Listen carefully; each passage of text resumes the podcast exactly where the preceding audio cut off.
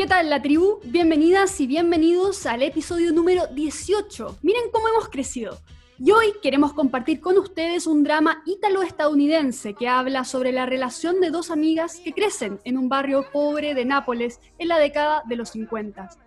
Elena y Rafaela, la amiga estupenda, distribuida por HBO como My Brilliant Friend. Elena, Esta es la adaptación de la obra literaria de Elena Ferrante, Las Cuatro Amigas compuesta justamente por cuatro novelas, de las cuales la primera se llama tal como la serie, La Amiga Estupenda. Probablemente no esté entre las series más populares en Chile, pero en Italia la primera temporada la vieron 6 millones de personas y a nivel internacional ha sido aclamada por la crítica. En el sitio especializado Rotten Tomatoes, por ejemplo, fue revisada por 55 críticos quienes le dieron un promedio de 8,4 de un máximo de 10 y en otras plataformas siempre, siempre ha salido muy airosa esta serie, muy cercana al puntaje máximo. Y bueno, para comentar esta serie hemos invitado, por supuesto, a una amiga estupenda de la casa FPP o una amiga estupenda de la tribu. Ya les contaremos con quién estaremos. Bienvenidas, bienvenidos. Este es un nuevo capítulo de La Tribu. No nos gustan los encantadores de serpientes. Se nos para la pluma cuando nos quieren pintar la cara. Nuestro tótem sagrado es la libertad y sacamos la voz fuerte para defenderla. ¿Tontos graves? Nah. Nos encanta reunirnos en la hoguera para hablar de música, serie y otros ritos que le gustan a la tribu. Les decíamos en la presentación que para hablar de esta serie, que en idioma original se llama La Amiga Geniale, tenemos a una amiga estupenda o genial. Lucía Santa Cruz, máster en Filosofía de la Universidad de Oxford, Bachelor of Arts en la Universidad de Londres y Master of Arts en Historia. Directora de empresas, profesora universitaria, consejera de varias instituciones académicas y culturales. Y, por supuesto, una destacada cocinera. Lucía, bienvenida a nuestra hoguera de la tribu. Muchas gracias por la invitación. Mucho gusto estar aquí. El gusto es nuestro, Lucía. Y bueno, Siempre nosotros tenemos una primera pregunta para abrir la conversación. Esta serie de televisión, La Amiga Genial, ¿qué fue lo que te llamó la atención? ¿Es una serie para analizarla finalmente con ojo agudo? ¿Es para relajarse y dejarse seducir? ¿Qué es lo que más te gustó de esta serie italiana? A ver, la verdad es que yo fui originalmente seducida por los libros. Es un cuarteto de novelas napolitanas de Elena Ferrante, como dijiste tú, que son realmente una maravilla de la literatura moderna. Y con bastante temor me metí a ver la serie, porque muchas veces son una gran desilusión si uno ha leído el libro primero. Pero está tan bien hecha, es tan fiel a, lo que transmite el libro, que la he gozado intensamente y cuando se me acabó me sentí huérfana. Debería llegar otra temporada y estoy contando los minutos para que eso pase. No es una serie para relajarse como una película policial. Yo creo que es una serie que trata temas bastante importantes, temas de, la amistad, temas de lo que era la vida en una pequeña ciudad europea a mediados del siglo pasado, en los años 50.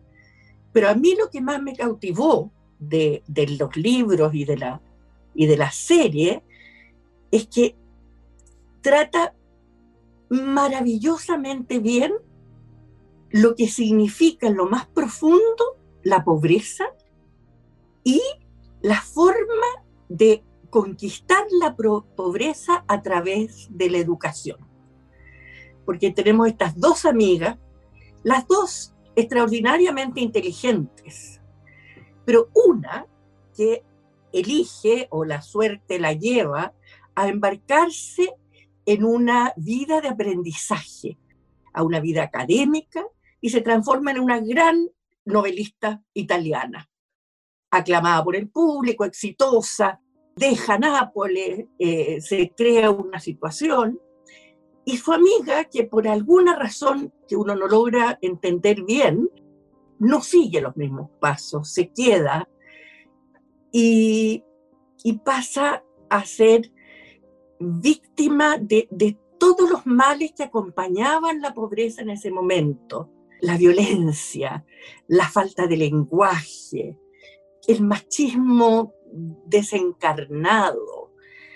Ferrante no es una feminista porque no escribe en panfletos, no escribe eh, en blancos y negros, pero tiene una voz femenina eh, airada, airada eh, en esos segmentos, bueno, y en muchos, en todos en realidad pueden haber las mismas miserias humanas, pero está claro que, la pobreza priva de, algo muy potente, que es la palabra, que es la capacidad de entender muchas cosas, etc. En ese sentido, uno al ver esta historia, la historia de estas dos amigas que de una u otra manera terminan siendo un poco rivales, ¿no? Eh, cada una le tiene un poco de recelo a la otra porque, porque tienen lo que la otra le falta finalmente. Yo creo que esa es una de las cosas que hacen de esa amistad una tan interesante. Así es. Tú mencionabas el tema del machismo en esa época el machismo que, integra finalmente el mundo y no en cualquier época, sino en los años 50 y 60. ¿Tú crees que hubo una intención de poner un mensaje o un subtexto feminista dentro de esta saga de novelas o esta serie? No me pareció, porque en general cuando hay ese objetivo, que no es meramente la construcción de la novela, eh, se transforma casi siempre en algo muy panfletario en algo simplista, en, eh, en, buenos, las mujeres buenas, los hombres malos. Y, Elena Ferrante no, no cae en eso. Ahora, por supuesto que uno puede deducir el mensaje, pero no creo que esa haya sido la intención. Yo creo que la intención real era retratar la amistad entre dos mujeres, eh, que está magníficamente eh, explícita, explicada, mujeres que son muy dependientes la una de la otra, pero muy rivales también, como decías tú, porque a una, una tiene lo que a la otra le falta. Porque es muy curioso, porque Lenu, que es la novelista, la académica, creo yo que tiene mucho menos personalidad que Lila, sí. que es más salvaje, más espontánea, pero con una determinación tremenda. Entonces es este diálogo permanente entre eh, el cariño, la dependencia, la necesidad, pero también la competencia, la rivalidad, la hostilidad, porque hay, hay, hay puntos bastante amargos en la relación entre ellas, en relación con disputas por hombres, disputas políticas, tiene muchas dimensiones, muchas perspectivas hace un ratito, Lucía, nos comentabas que una de las cosas que más te llamó la atención de esta serie era justamente cómo eh, los personajes principales son capaces de luchar contra esta especie de determinismo social, eh, en donde si tú naces pobre, en circunstancias de posguerra, más encima mujer, en un contexto machista, eh, hay una cierta tendencia a leer que esas circunstancias son insuperables y si muere, si vive en esas circunstancias y nace en esas circunstancias, probablemente vas a morir en ellas. Justamente esta historia nos muestra lo, contrario. De hecho, el director y productor de, esta serie, Severino Constanzo, dice algo bien interesante sobre las protagonistas ligados justamente a, esta visión de libertad que lucha contra estos determinismos. Eh, él decía, lo interesante de estas personajes es que se valen de la educación que deciden recibir y de la que cual se nutren para ser mujeres adultas con decisión propia y sin condicionamiento. Marco fuerte justamente la palabra deciden, porque hay muchas narrativas en las que se presenta a la mujer como un ente pasivo, que recibe lo que la sociedad le permite. Acá en cambio se les da un carácter autónomo a las protagonistas, una actitud liberal que lucha contra este determinismo de las circunstancias adversas en las que nacieron. ¿Cómo ves esto reflejado en el carácter de los personajes y en cómo evoluciona la historia finalmente? A ver, a mí me, encanta, lo, no había leído eso que dice el productor, pero me parece que la palabra es lo que deciden. Y por eso yo decía que una decidió por ese camino y la otra no. Y decidió eh, en, en, circunstancias bastante adversas. O sea, ella vive en una familia donde la madre se opone radicalmente a que ella prosiga con su estudio. no le corresponde, no es lo que le toca a una mujer, eh, no se va a poder casar bien porque va a ser sobreeducada, le, le argumenta razones económicas por las cuales la familia no le podría seguir pagando los estudios. Y ella encuentra una profesora, que, que es, es, muy lindo esto, porque yo creo que hay muchas personas cuyas vidas han sido cambiadas por un profesor, por un maestro. Yo conozco muchas personas que, que se abrieron al arte, se abrieron a la literatura, se abrieron al conocimiento como un resultado de una relación muy personal con alguna profesora que vio en ella eh, la posibilidad de desarrollarse más allá del común. Y, es cierto, o sea, la, la, la, a mí lo que, lo que me, me, me chocaba mucho era la violencia. ¿Ah? la violencia en las relaciones, la violencia, eh, y que está muy relacionada a la ausencia de la palabra. Eh, no sé si te fijaste, pero hay, hay, dos, hay dos idiomas en la serie. Hay el italiano, que es el italiano clásico, bien hablado, y hay el dialecto napolitano. Y los dialectos en general, por definición, son mucho más precarios, tienen muchas menos posibilidades de expresión. Y yo estoy convencida que en la medida en que la palabra falla, eh, las personas recurren a los hechos, a las agresiones, a las descalificaciones, porque no, no tienen eh, suficiente armamento para relacionarse por medio del diálogo y de la conversación. Y, es eso, y eso pasa a los niveles personales, pero también pasa, creo yo, a nivel de las sociedades. Y eso es, muy interesante hoy día. Hablando precisamente de la palabra y de lo, de lo desafiante que fue la producción de esta serie, la, la, escritora original de la obra se llama Elena, igual que la protagonista, Elena Ferrante, Elena Greco, y participó como guionista en la serie. Yo creo que se nota muchísimo. Gracias. Y, concuerdo contigo de que al parecer la novela, a diferencia de otras series, es muy fiel la serie a la novela. Así es. Y sin embargo, esta, esta mujer, Elena Ferrante, jamás se ha presentado públicamente, nunca, la, nunca se ha visto en ningún evento público, no la conoce la prensa, ni siquiera, la, ni siquiera el director de la serie eh, nadie sabe. Nadie sabe, es un, es un misterio. De hecho, el director de la serie, Saverio Constanzo, en una entrevista a Infobae, a propósito de la segunda temporada que salió hace poco, dice que no la conozco personalmente, pero trabajé lo suficiente con ella vía mail para decir que es una buena compañera, una exigente escritora y una persona muy justa. Cada vez que tuvo algo para decir y corregir del guion adaptado, lo hizo saber y supo entender ciertas licencias narrativas que utilizamos para adaptar su texto a una ficción televisiva. ¿Tú crees que ese misterio que encierra el personaje de Elena Ferrante se traduce de alguna manera a la serie o a, los libros? Porque es muy curioso. A ver, yo me quedé con la, con la sensación que no era un azar que, le, que la titular de, la, de, de los libros se llama Elena y que la autora haya elegido el nombre, el seudónimo de Elena Ferrante. Yo, yo intuyo de que hay algo autobiográfico porque, porque efectivamente Elena en la novela es una persona bastante retraída, bastante metida para dentro de sí misma, no tiene la personalidad explosiva de Lila. Entonces yo creo que tú tienes razón, que puede haber algo. No, no, no es mero azar que se llamen Elena las dos. A propósito de que esta reflexión que tú hacías, eh, donde la palabra, el diálogo, falla, finalmente llega la violencia. Eh, y nos dejaste dando bote, obviamente, la pregunta, ¿crees que efectivamente esto que muestra también la serie nos está pasando hoy día en Chile como sociedad? Mira, yo hace mucho tiempo que tengo mucha preocupación por el deterioro y decadencia del lenguaje, incluso en las élites chilenas.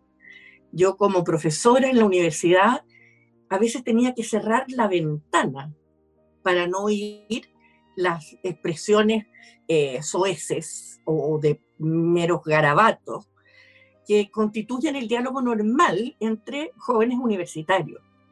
Y el problema de eso es que usan la misma palabra, que comienza con H, para referirse a 25 acepciones distintas. Entonces, en vez de tener 25 maneras de definir una realidad, tienen una. Y eso es un ejemplo, pero el número de palabras que las personas manejan este está, está íntimamente ligado al número de pensamientos que pueden elaborar. Entonces, primero está esa preocupación por el lenguaje.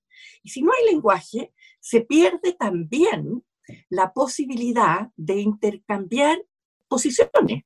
Yo también en mi experiencia como profesora, muchas veces alumnos sostienen un punto de vista, lo que a mí me encanta, que cada uno pueda desarrollar un punto de vista, pero después uno solicita un fundamento.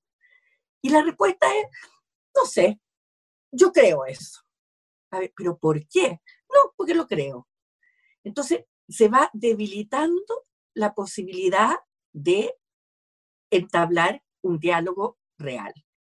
Y bueno, eh, eso yo creo que uno puede traspasarlo a la escena nacional hoy día, donde realmente yo creo que somos víctimas de un cambio radical que está sustituyendo eh, el diálogo la palabra, el entendimiento de unos con otros, la tolerancia, la aceptación de que otro puede tener una parte de la verdad, y está siendo sustituida por la política de hechos consumados, de que gana el que grita más, gana el que ejerce más violencia, y eso es un cuadro muy desolador para cualquier país.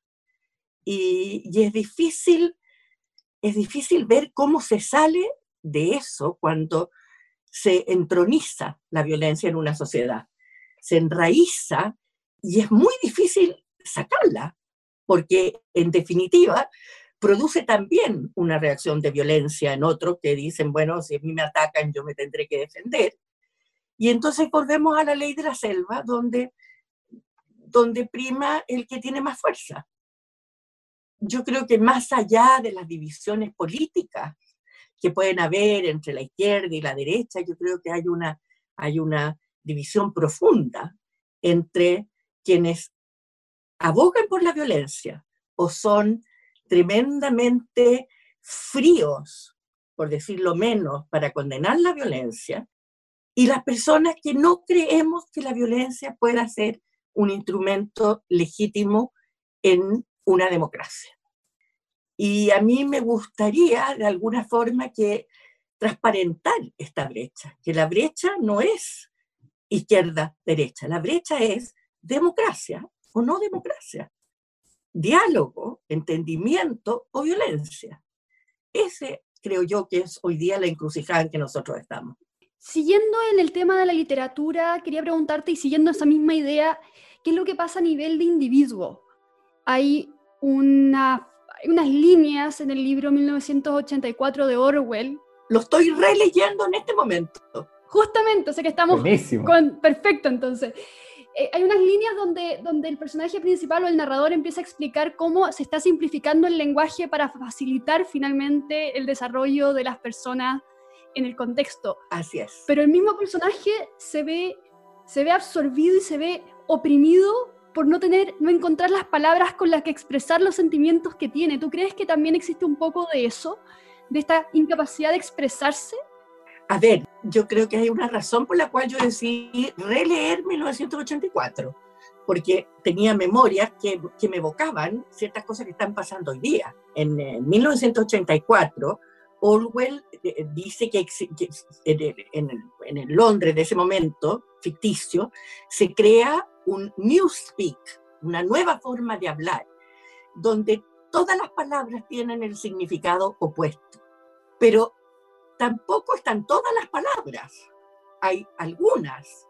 Se borraron y, y, con ellas se borra la posibilidad también de tener esas experiencias o esos sentimientos. Si uno no tiene la palabra para describirlo, eh, dejan de existir.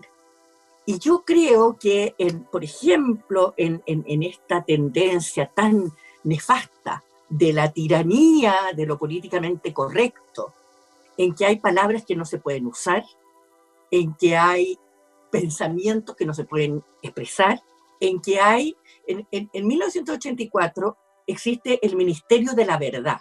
Sí. Y yo creo que hoy día se ha creado una especie de Ministerio de la Verdad administrado por una minoría muy intolerante que opera sobre todo en las redes sociales y, y que nos quiere dictar eh, cuál es la verdad única, impuesta, de la cual es pecado, herejía de fiarse.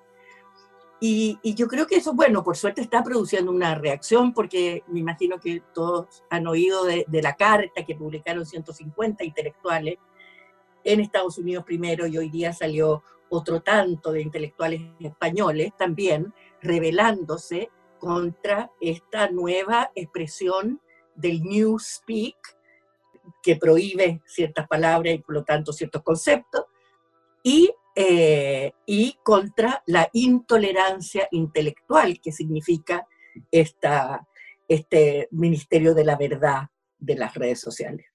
¿Cómo se puede luchar contra este fenómeno? Porque finalmente, a diferencia de 1984 o de historias que conocemos de gobiernos autoritarios, eh, digamos, del siglo pasado y algunos que de hecho eh, siguen en, en, régimen hoy día, la corrección siempre ha estado históricamente respaldada por el monopolio de la fuerza del Estado. La censura, la inquisición, de alguna manera necesitaba estar eh, respaldada por el régimen estatal. Hoy día, por supuesto, hay casos donde eso sigue pasando, pero también se da sin la necesidad del Estado, sin necesidad de coacción como estábamos acostumbrados en el siglo pasado. Así es. Frente a esa realidad, ¿cómo podemos de alguna manera hacer contracorriente a esta neoinquisición, de hecho, como le llama Axel en, en su último libro? Mira, yo creo que primero que todo hay que tener mucho coraje. O sea, yo creo que no hay que dejarse intimidar para expresar lo que uno con cierto fundamento eh, cree que es correcto en ese sentido, yo creo que esta reacción de, los intelectuales es muy potente, porque yo no creo que pueda eh, eh, reprimirse por medio de la coacción. Hay mucha gente que dice, uy, hay que intervenir las redes sociales. Yo creo que no, que el costo de eso puede ser más alto, pero yo creo que no debemos cansarnos de graficar que de alguna forma estos guardianes de esta nueva verdad impuesta, excluyente, monolítica, no son muy distintos a los guardias rojos de la Revolución Cultural China. Si la Revolución Cultural China precisamente lo que trató de hacer fue una revolución cultural, que es lo que están tratando de hacer los neoinquisidores, por medio de la fuerza. En el caso de la revolución fue por la fuerza física y aquí es por una fuerza que también es muy potente, si es, muy, es muy duro ser arrastrado en las redes sociales, ser quemado eh, virtualmente en una hoguera, ser amenazado, que las familias sean amenazadas, eh, que se le nieguen a las personas los ascensos en las universidades porque no comulgan con el credo oficial de lo políticamente correcto, que hay actores que no se publican porque no están de acuerdo a los parámetros establecidos por los guardianes de la ortodoxia. Entonces hay mucha coacción.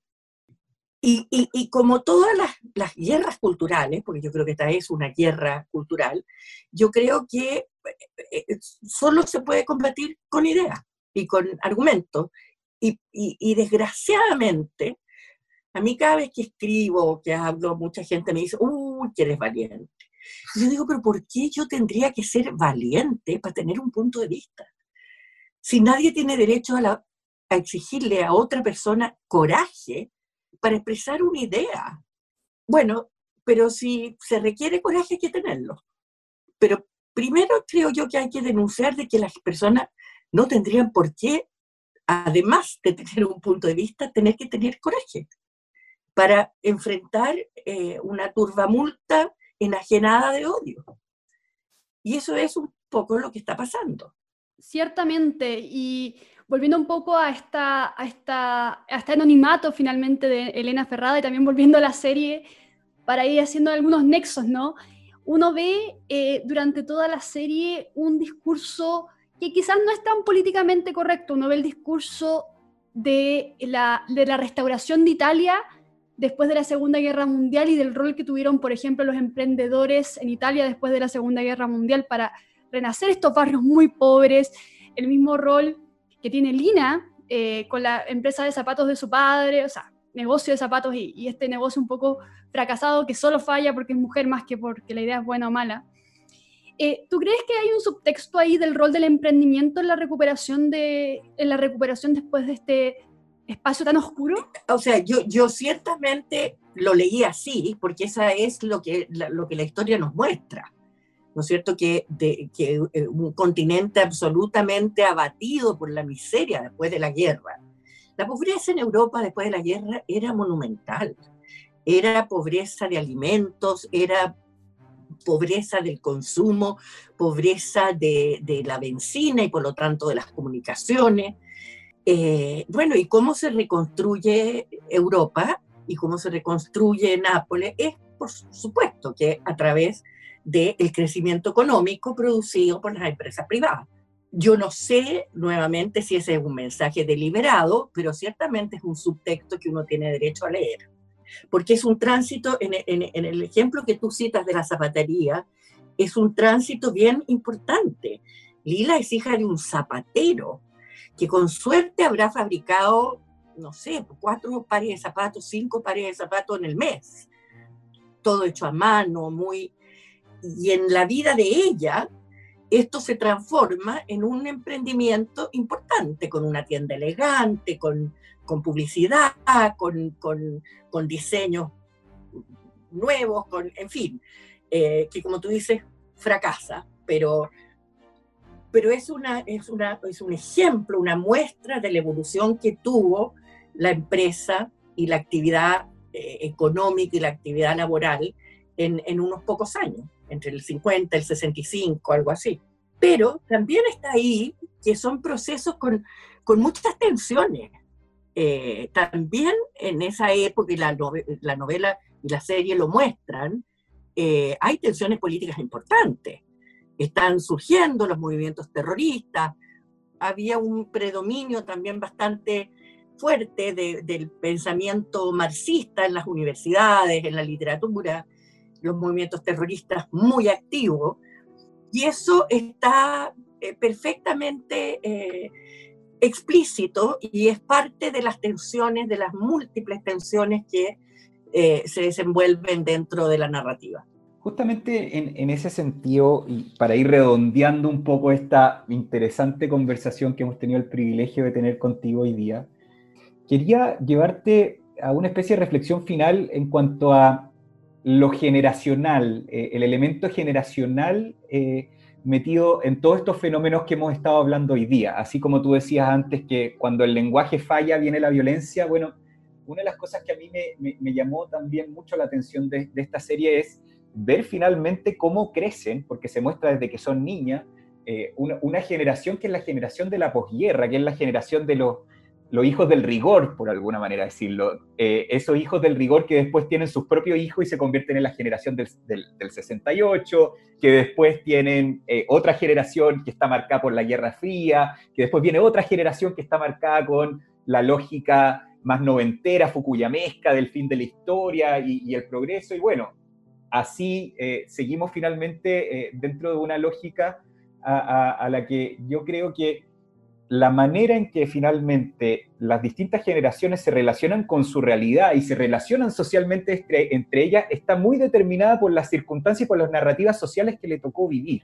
Así como vemos a los hijos del, rigor, de la posguerra, y la manera en que ellos se enfrentan a la vida, se enfrentan a la educación, se enfrentan a estos determinismos sociales que, que les tocó históricamente vivir, bueno, hoy día, justamente a propósito del fenómeno de la neoinquisición que estabas tú comentando hace un rato, vemos a una generación bastante más debilucha, snowflakes les dicen por ahí, copitos de nieve, que se ofenden por todo. Entonces, justamente en los fenómenos sociales que estamos acostumbrados en el último tiempo, no solamente en Chile, sino que también en el mundo. ¿Cómo juega este elemento generacional? Mira, yo creo que es bien importante, ¿ah? y yo creo que, que dentro de los de los conflictos y las brechas que tenemos, por ejemplo, hoy día en Chile, eh, la brecha generacional es muy potente. Si uno ve las encuestas de opinión, las diferencias frente a temas muy fundamentales entre los mayores